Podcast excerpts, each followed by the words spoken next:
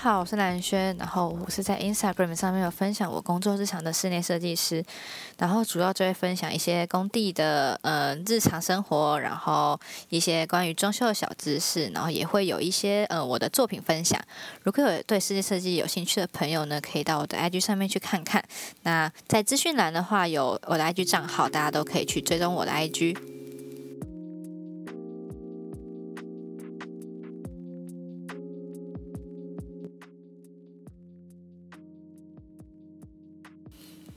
我前一阵子啊去了一间咖啡厅，我发现整个墙壁的材质超特别，我没有看过，它是有一点像是嗯米糠的那个颗粒，然后配上大概是嗯硅藻土或者是某种涂料之类的，然后它是在那个用在它那个嗯咖啡厅的墙壁上，那我当下就觉得哎材质有点特别，然后就走过去摸摸看，然后看了一下，然后就。把它拍起来，然后放到我的那个 IG 上面问大家。就我就没想到，我原本以为可能只会有可能一两个人就是回复我这个问题，没想到超多人回应诶，就大家都超级好奇到底是什么东西，然后也有很多人是。给我一些回馈，他们认为可能是啊石头漆啊，可能是硅藻土啊，有可能是一些矿物涂料，然后也有一些人说是说水泥等等。那我就真的很好奇，我就在想说，是不是室内设计师都有类似这样子的职业病，然后都会很好奇，然后很想知道到底是什么？因为像我自己就是这样，我我是对于。呃，所有东西都产生很好奇的想法，我我想去看，我想去了解，我想去找到答案，所以我就觉得说很好玩，所以我就把这个东西抛到 IG 上面，然后问大家，然后我自己后来也在 IG 上面说，真的超级想在追剧，就是一直去找答案，好像是这个，又好像是那一个，到底它到底是什么？我就很想知道，就很像你在看一个连续的一个剧，或者是一个。节目等等的那种感觉，我觉得超酷，整个激起我的好奇心。然后这就让我想到，为什么我会这么喜欢做室内设计的原因，可能就是因为它可以激起我的好奇心。因为我是那种就是 从小就很爱一直问为什么的人，我就是那种走在路上，然后就一直问说：“哎，妈妈，那是什么？哎，妈妈，那个招牌上面写的是什么意思啊？那那个为什么要那样写啊？”为什么它是蓝色不是红色？为什么妈妈？为什么妈妈那个东西为什么会那样？我就一直问，一直问，然后问到我妈觉得我超烦，然后就说：“哦，你可以安静一下吗？我们安静五分钟好不好？”然后五分钟过后，我就会说：“妈妈，那那是什么？”这样就是那种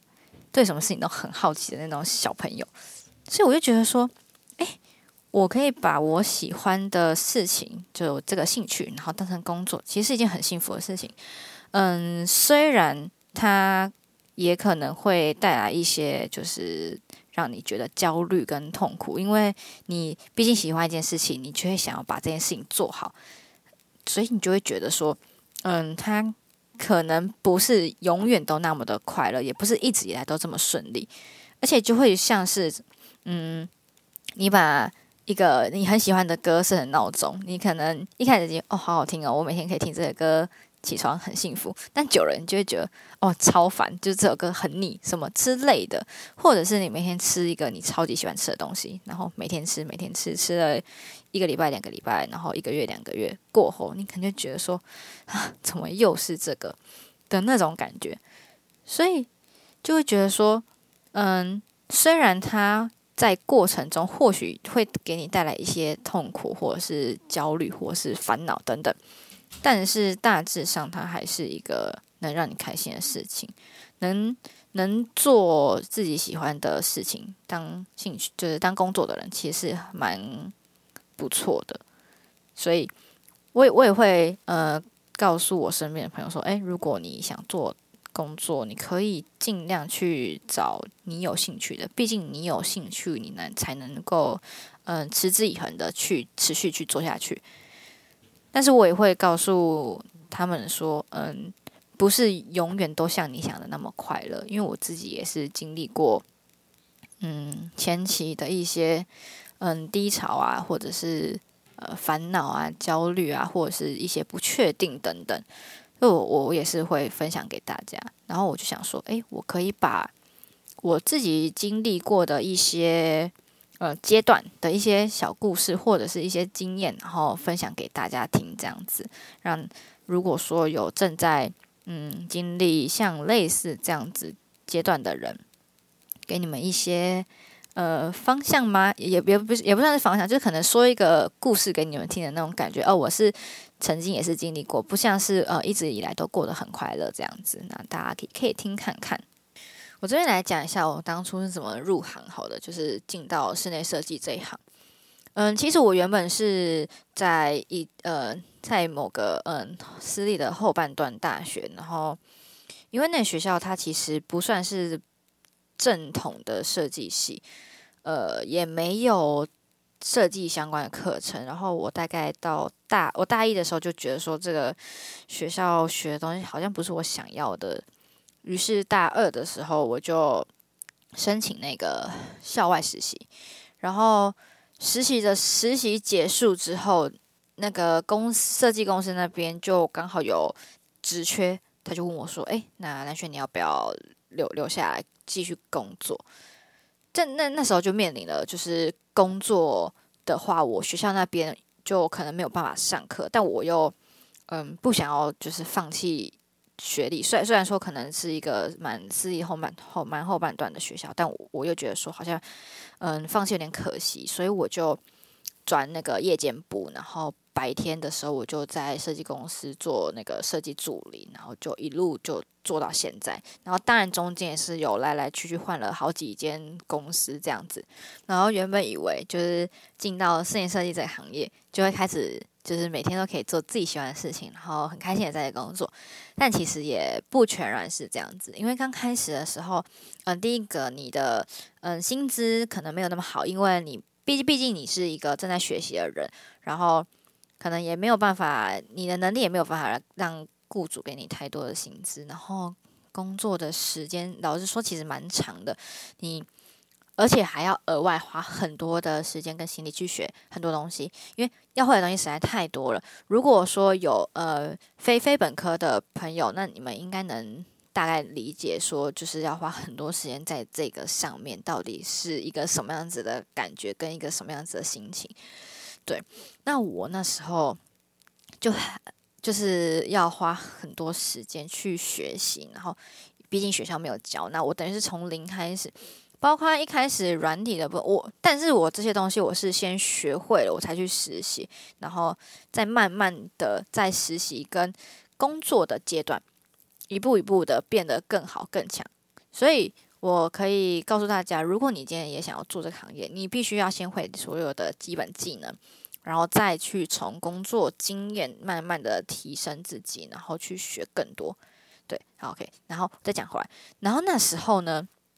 还有一件事情就是很常被朋友问说，哎，当设计师是不是很好赚呢？薪水很高诶，我听人家讲都哦，随随便便一个月那五万块什么的，那我就会跟他们说没有啦，我现在只是助理啦，那没有那么多啦，那他们就会说啊，没有吧，没有那么多那个。应该也是不错啊，哎，那个三四万块应该有吧？生意助理，哎，那我就说，嗯，刚开始是没有啦，因为我因为我那时候真的是就是没有这样子，那个大概五五五年前左右这样，我就说没有，我就说真的没有，然后他们就笑说啊，那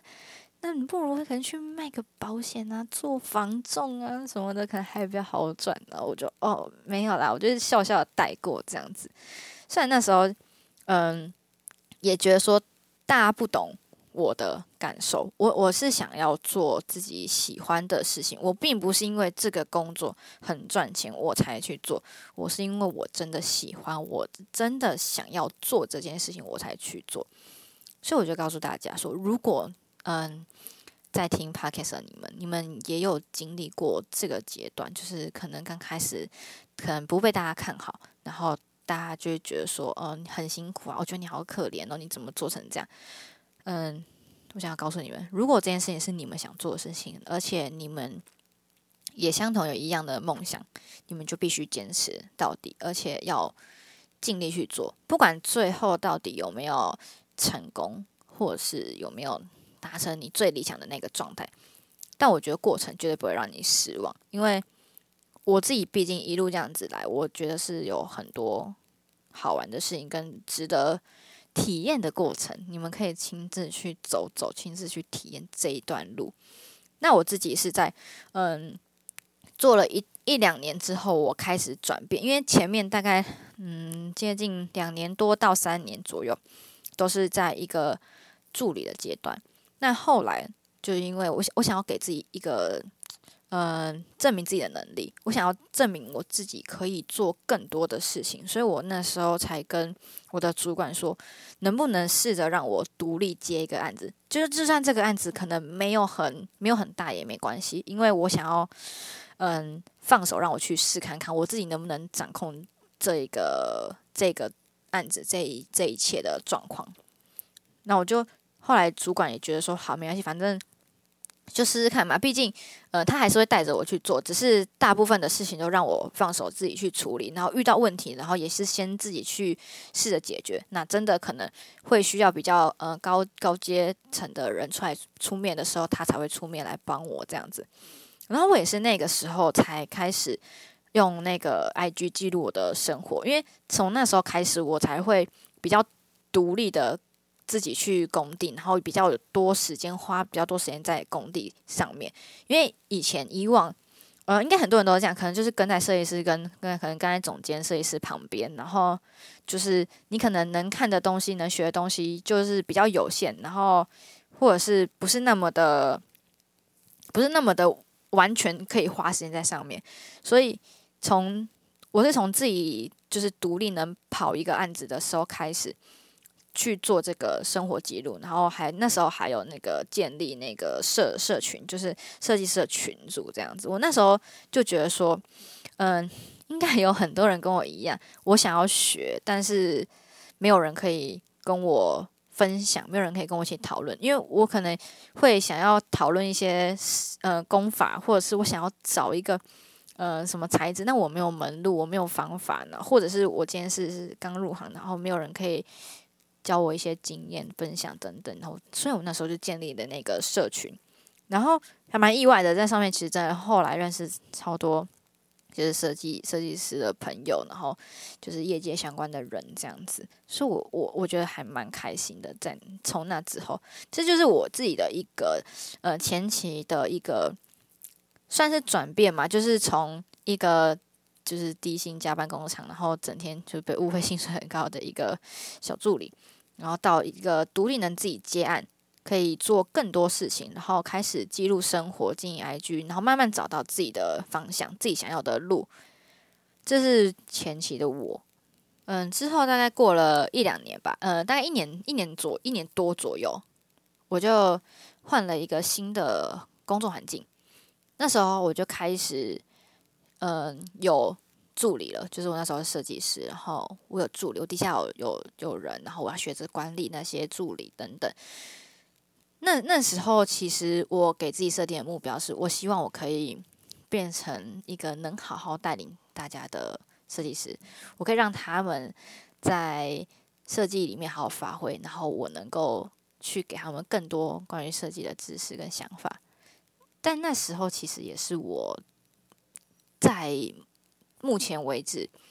呃，设计生涯里面最低潮的时候，因为那时候的转变其实变得有点大，我突然之间要带人，所以就变成说，嗯，要学的东西实在太多，我同时要做好自己呃身上的工作，我要懂得分配时间，然后要学着管理，然后学着怎么去教大家，然后那时候其实。就觉得自己什么都做不好，然后也是很痛苦的一个阶段，甚至那时候有一度认为自己是不是不适合在设计这个行业，就是我觉得我是不是不适合当设计师呢？我我为什么就是没有没有自己想象中那么好的那种感觉？然后一度还想放弃，就是我不要做设计，我去嗯。做个网拍还是 什么当幼稚园老师之类的，我那时候有时候会就是开开玩笑，然后就跟我助理说，啊我还是我去当幼稚园老师好了，对，这样这种玩笑。虽然后来就是也也是有也是有尽量去克服这个问题，因为就是那是需要很长一段时间。然后我自己就觉得说，要突破自己本身其实本来就很不简单啦。因为当你从零分进步到五十分的时候，是一件还算容易的事情。但你如果要从五十分进步到一百分，那其实是一个稍微有点困难。你，你，你就你要放慢脚步。如果呃，如果有人呃有在听 p o d c a s 的朋友，你们也是有这个阶段，就是在突破自己的这个阶段的话，我我觉得要放慢脚步，因为我们那时候很很心急，因为嗯工工作节奏很快，然后步调很快，所以。我没有办法给自己太多时间跟空间，然后导致工作跟我同时想要进步的这个这个这个这个状态下，让我很压迫，就是时间、工作，然后压力全部压到身上，然后导致那时候的身体不太好，然后心心灵也稍微有一点状况，但我我没有太就是表现给其他人这样子，所以我后来就。嗯，这个这个状态我大概持续了半年，我就发现我真的不行，我不能再继续这样下去，因为真的是身体跟身身心状况都非常差，导致说，所以我那时候觉得说，哦，真的是不能再继续这样下去，我必须去找回我对设计的那种热忱跟喜爱，所以我后来就离职了，然后休息了一小小段时间，就大概休息了两个。两个多礼拜吗？就是我休息的这两个礼拜，我呃花了时间陪家人，然后就是跟我家人聊聊天，然后跟朋友出去碰面，然后也是分享一下生活近况，还有花一些时间陪我家的的猫，就是蛮疗愈的。就是哦，对我我觉得，如果如果你觉得那个生活很辛苦，或者是压力很大的时候，我我建议各位可以，呃，当然是有时间跟心力的时候，可以养一只宠物，因为它真的会让你好的很多。我我发现我在养了猫之后，嗯，就是心情不好的次数会变少，这很神奇，我不知道为什么，但是真的就是它每天都会让你的心灵疗愈一点，就是可以让你回血，再回一点点，然后每天就帮你回一点，回一点，回一点，这样子。可以，可以给大家一个好建议，不管猫或狗或是其他小动物，我觉得都可以，就是你们可以试看看，还蛮还蛮奇妙的，而且是一个很神奇的疗效，你会渐渐的被他们疗愈，他们超级可爱，就是这样子。那大概那个两个礼拜，我去重新平衡了一下我的生活，就是前面太。太太冲击我了，就是对我来讲是一个很大的冲击，所以我重新放慢脚步，然后把我的生活用的那两个礼拜的时间，然后拉回一个水平上面，这样子。然后那那时候我我我我也是在那时候决定要做 podcast 的，就是其实我 podcast 这个想法。就是很久前就有了，然后只是一直没有机会跟没有时间去执行，然后也有可能是因为我比较懒，所以就没有去做。但我那时候就列了几个，就是我想做事情，就是第一个是就是我想要去跟朋友在外面玩个两天一夜，所以那那件事情就是我第一个目标，因为我超级久，我自从嗯工作以来嘛，就是。大学实习过后，我就再也没有跟朋友出去玩过那种长时间的，顶多就是一个周末嘛，好像也比较少，就是印象中没有。但那时候真的就是想说，好，我要出去玩。然后第二个就是我想要，就是就是想要喝醉，超级好笑。我那时候我那时候列的清单是第一个目标是两天一夜跟朋友，然后后来第二个就是喝醉，我是超好笑的一个目标。然后第三个目标就是 podcast，就是我想要有一个自己的节目，然后然后可以在上面分享，就是我想分享的事情给大家。因为其实我还蛮想要透过这样子的方式让大家来认识我，毕竟我其实也算是一个蛮喜欢讲话的人吧。然后我就觉得说，哎，其实可以有一个自己的节目，然后。有点像是在跟朋友聊天说话的这种感觉，然后我觉得就还不错。所以我也是，嗯，列完这几个目标之后，开始就觉得好像，嗯，生活又可以再回到那个轨道上面来。然后我那时候其实就是在更前一阵子，就是 IG 有稍微停止更新了一段时间。我不知道大家有没有发现，就是在那，就是我我的低潮期的时候，我稍其实我其实有稍微停止更新一段时间。所以你可能回去看，我中间有一段就是期间是没有贴文的这样子。然后我也是列完目标，然后觉得生活又回到轨道上了之后，我才开始去重新重启我这个 IG，然后重新回归到就是正常的生活这样子。嗯，其实经历过很多事情，就是在这一路。做把这个把这个兴趣当工作的以来，经历过很多事情，然后也其实也越来越知道自己要的是什么，就是你会有一个更明确的目标去做，你会去追寻这个目标，然后一步一步更踏实的去达成这样子。如果总结这几年来的嗯工作经验嘛，现想。跟大家分享一件事情，就是你必须要保持对设计的热忱，即使即使现实是很残忍，因为其实你只有你自己才能知道你自己要的未来是什么。那当然也只有你自己给得起，你可以自己决定自己想要成为什么样子的人。就算外外外在的环境可能很残酷或是很残忍，那大家都一样，但你也不要永远想着靠着别人。你只有自己才可以做自己的主人，所以你可以决定你自己想要变成什么样子的未来。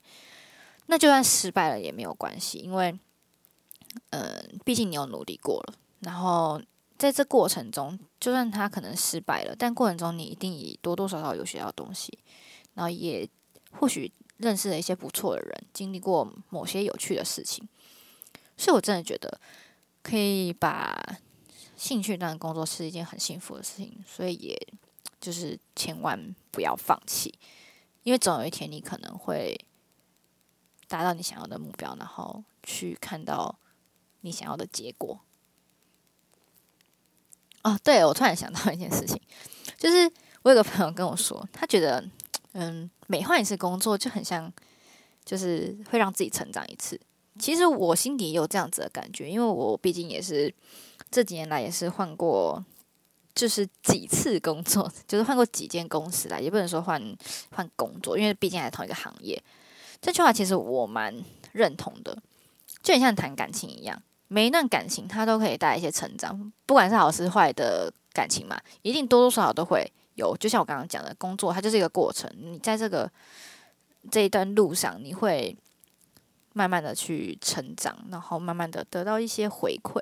那就可以变得更好。那每一段感情也是，每一段工作也就是，就是很像，它都可以让我们遇见一个更美好的未来。虽然你 下一个遇到的很有可能是渣男，就是那种感觉，但其实我觉得，这不就是人生吗？总是会有起起落落落的吗？好啦，我是蓝轩，我们下期再见，拜拜。